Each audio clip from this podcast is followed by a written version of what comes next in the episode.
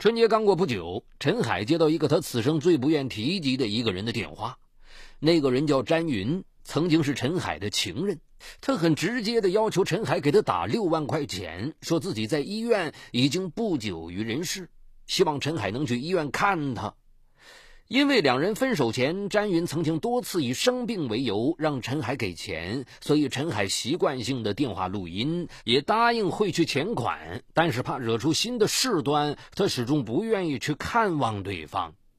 只是令陈海没想到的是，三个月后，他接到詹云的干姐姐蔡小荣打来的电话，说詹云真的去世了。没想到事情。才仅仅是个开始。敬请收听本期的拍案故事，《百万买心安》。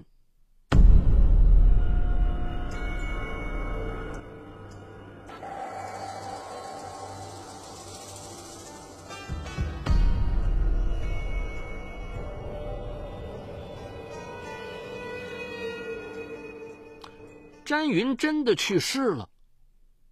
詹云曾经告诉过他，蔡小荣是他最好的朋友，开有一家咖啡店。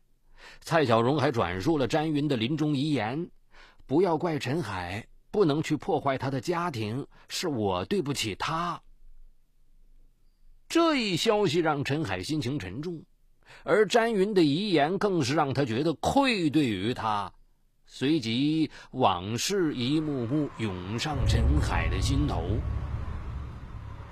陈海和妻子王小红经过努力打拼，建材生意做得风生水起，早早就积累了千万家产。结婚二十周年，夫妻关系趋于平淡。就在此时，詹云通过 QQ 加他为好友。当时只是出于好玩，他和詹云开始网聊。詹云因为老公外遇，他愤然与其离婚，一个人带着儿子生活。近两年一直在做服装生意，一个人租房住。网聊的第二次，詹云打开了视频，他的容颜不仅被陈海存在了电脑里，更是印进了心里。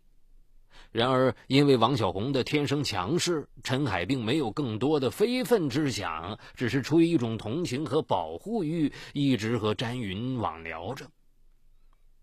一次，陈海去杭州出差，一联系詹云，竟然发现他也在杭州。两人都觉得这真是天赐的缘分，于是，一起游览过西湖美景之后，他们跨越了最后的底线。这是陈海结婚二十年来第一次出轨，他天生胆小，非常害怕自己的背叛被妻子知道，于是他很郑重地告诉詹云：“我不能和你有孩子，不会和你结婚。”詹云爽快地答应，保证。绝对不会破坏他的家庭。没有了后顾之忧，陈海沉浸在浪漫的婚外情中。可是好景不长，詹云电话告知陈海自己怀孕了。陈海第一反应是詹云欺骗了自己，因为詹云告诉陈海，他曾经做过护士，知道怎么避孕，绝对不会怀孕。接着，愤懑不已的陈海要求詹云。立即打掉孩子，并再次重申：“我不会和你有孩子，不会和你结婚的。”伤心的詹云辩解：“怀孕只是个意外，且对陈海决绝冷漠的态度感到痛心。”两人电话里不欢而散。之后的产检，陈海也拒绝陪同。陈海不能让詹云把孩子生下来，于是约他见面。两人一见面就爆发争吵。一气之下，詹云独自去了一家私人诊所做了人流。陈海总算是松了一口气，但是随着孩子而去的，还有他和詹云的感情。两人的关系降至冰点。不久，詹云打电话告诉陈海，自己在小诊所做人流时落下了病根儿，需要花钱治病。毕竟是因为自己，詹云才生病啊。于是陈海很爽快的把这笔钱打给了詹云，可是他没想到詹云越发要的多，他不给的话，詹云就威胁把他们的事情告诉他的妻子王小红。陈海只知道自己出轨的事情绝对不能让妻子知道，否则这个家和千万家产就要毁于一旦。于是被迫出钱。百般纠缠中，两人签订了一份两清协议。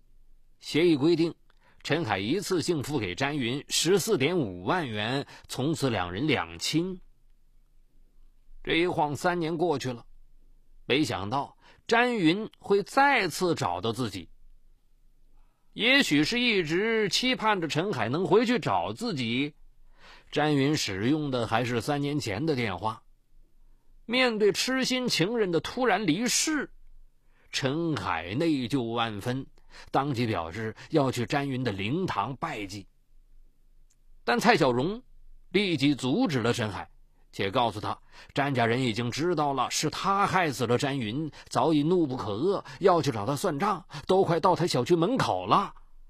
陈海立刻慌了，他满脑子都是妻子知道事情后的暴怒，完全无法思考别的。好在蔡小荣热心的表示，一定帮他拦住詹家人，在中间帮他们斡旋。陈海这才松了口气，并对蔡小荣感激不已。焦急的等待后，蔡小荣告诉陈海，他已经和詹家人谈妥了，只要陈海一次性付给詹家人十八万元，他们将不再追究此事。尽管因为金融危机之后，陈海的资产已经缩水很多，拿出十八万已经有些吃力，但是想到终于能为自己多年前的错误画上句号。他还是很高兴的去银行汇出了钱款。陈海还对蔡小荣千恩万谢，表示会去他的咖啡厅喝咖啡，会和他成为好朋友。然而，事情却远远没有陈海想的那么简单。仅仅第二天，他就接到自称是詹云的三弟詹鑫的电话。詹鑫操着一口贵州口音。告诉陈海，十八万根本解决不了问题，因为他们詹家一共五姐妹，就只有二姐詹云能力最强。她的离去必然使这个家庭不堪重负。前不久，詹家大哥詹磊因为老婆婚外情曝光，两人双双自杀殉情，需要钱处理后事。而紧接着二姐又死去，他后面的事情操办也需要钱。还有他们的小孩都需要自己来抚养，这都需要一笔数目相当大的费用。一开始，陈海觉得詹鑫无理取闹，坚决不同意再多给十二万元。但是詹鑫给他打了很多次电话。每次都在电话里诉说家庭的困难和艰辛，诉说因为哥哥姐姐的事情，自己的老婆总是和自己吵架，家庭也濒临破碎。这千丝万缕的联系，让陈海心里充满了内疚。最终，他还是给詹鑫汇去了那十二万。可是，陈海还没来得及喘口气。又接到詹鑫急匆匆的电话：“我和老婆吵架，我不小心把她杀死了。”陈海完全来不及反应，怎么又死人了？不久，陈海从蔡小荣那里得知，詹鑫被抓进了派出所。他希望陈海能帮他给自己的老婆娘家人三十万作为补偿。因为强烈的自责，陈海都没有思考，便汇出了钱款。让陈海万万没想到的是，不久他又接到一个自称是詹云四妹詹飞的电话。詹飞在电话里哭诉：詹鑫在派出所自杀了，现在家里就剩下自己和妹妹詹倩两个人了，完全不知道该怎么生活下去。陈海简直不敢相信自己的耳朵，但是很快他就从蔡小荣那里证实了詹鑫的死亡。此时，蔡小荣提醒陈海说：“他有詹云出租屋的钥匙，他去帮忙把詹云生前的病历偷出来销毁掉，这样詹家人就没有凭据再说是陈海害死了詹云。”就在陈海焦急的等待中，却等来了詹飞的电话。他怒不可遏地告诉陈海，他和蔡小荣的电话，他无意中全都听见了，而且他们早就怀疑蔡小荣和陈海是一伙的，没有想到姐姐的闺蜜竟然出卖姐姐。我现在就去姐姐出租屋，一定不会让他把病历偷走。陈海赶紧拨打蔡小荣的电话，然而一直无人接听。让他万万没想到的是，他再次等来一个噩耗。詹飞告诉他，蔡小荣死了。原来詹飞把蔡小荣堵在出租屋，争执下，蔡小荣拿着病历飞快地跑出去，结果惊慌之中被一辆车子撞死了，而肇事车辆已经逃逸。陈海悔恨万分，一直帮助自己的蔡小荣都被自己害死了。尽管又拿出了三十万作为补偿，但是他却心绪难平。陈海给詹飞打电话。鼓励他，不管怎么样，都要坚强的活下去。詹飞告诉陈海，最近一年家里的亲人相继去世，他知道生命的可贵，一定会好好活下去。听到这样的话，陈海总算放心了一些。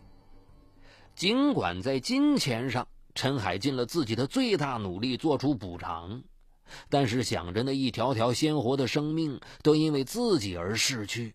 他实在是难以接受，而这一切，他又只能深深的埋藏在心里，无人诉说。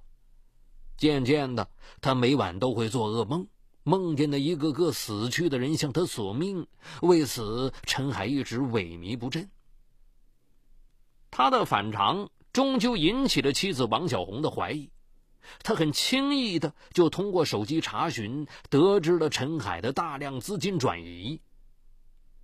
面对妻子的询问，事已至此的陈海没有如自己想象的那样惊慌失措，反而很平静的告诉了妻子事情的全部经过。他突然觉得如释重负，终于不用一个人背负着这么多的秘密了。王小红一开始非常愤怒，但是看着丈夫憔悴不堪的面容，想着丈夫所受的心理煎熬。她最终还是选择了原谅。夫妻俩再次进行了一次深谈，此次谈话，王小红就像一个心理医生一样开导着陈海。最后，两人冰释前嫌，决定忘掉过去，重新开始。可是，即便如此，命运似乎并不打算放过陈海。就在他和妻子重新投入新生活时，他又接到了自称是詹云五妹詹倩的电话。詹倩悲痛欲绝地告诉他，因不堪亲人离去，四姐詹飞自杀了，家里就只剩下他孤零零的一个人。陈海惊慌失措地把事情告诉了妻子。原本之前发生的一切，因为陈海说的恳切，王小红感同身受，完全没有产生怀疑。然而，詹飞的死让他觉得事情太过蹊跷，决心把事情查个水落石出。他知道，只有自己和丈夫站在同一阵线，才能查清事实真相。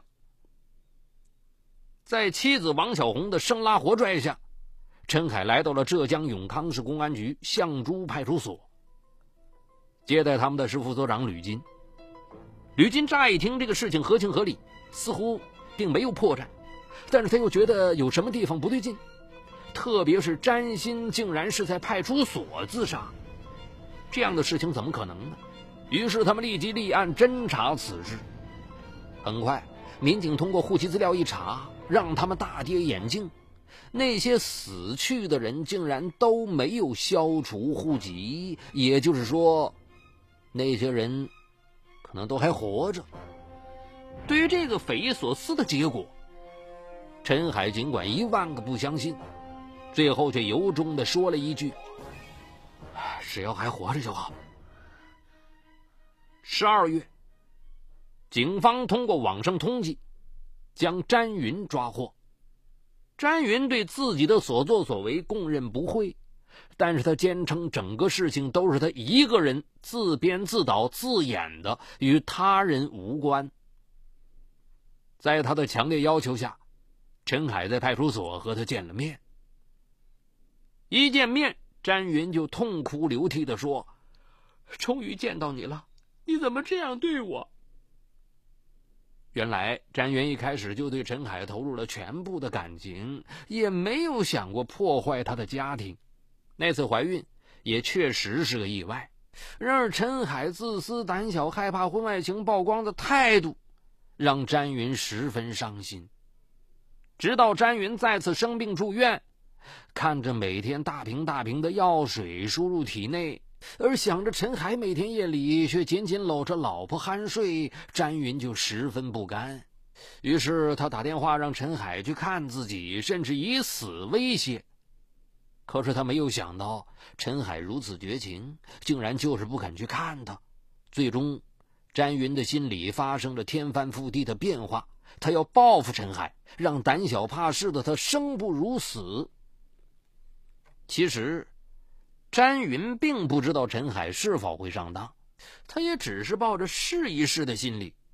没想到陈海竟然那么好骗，轻易得手的詹云从此一发不可收拾。而在詹云假扮的这些人当中，最难装的就是三弟詹鑫的声音。每次给陈海打电话，他都是捏着鼻子瓮声瓮气，可毕竟那是男人的声音。陈海对于这个声音也产生过怀疑，但是身在局中的他完全失去了判断能力。一月二十三日，詹云被依法逮捕，检察院以涉嫌敲诈勒索对他提起公诉，等待他的将是法律的严惩。嗨，你好，我是雷鸣，向您推荐我的精品节目《解读自控力》。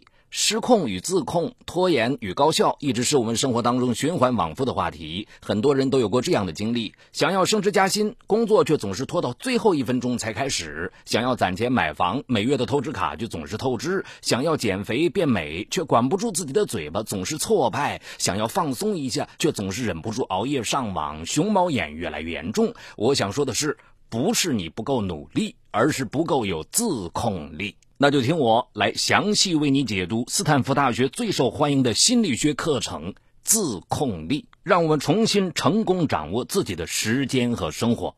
就在蜻蜓 FM 搜索框里搜索“自控力”三个字，目前已有几十万人做出选择，并借此开始了改变。蜻蜓 FM 搜索“自控力”。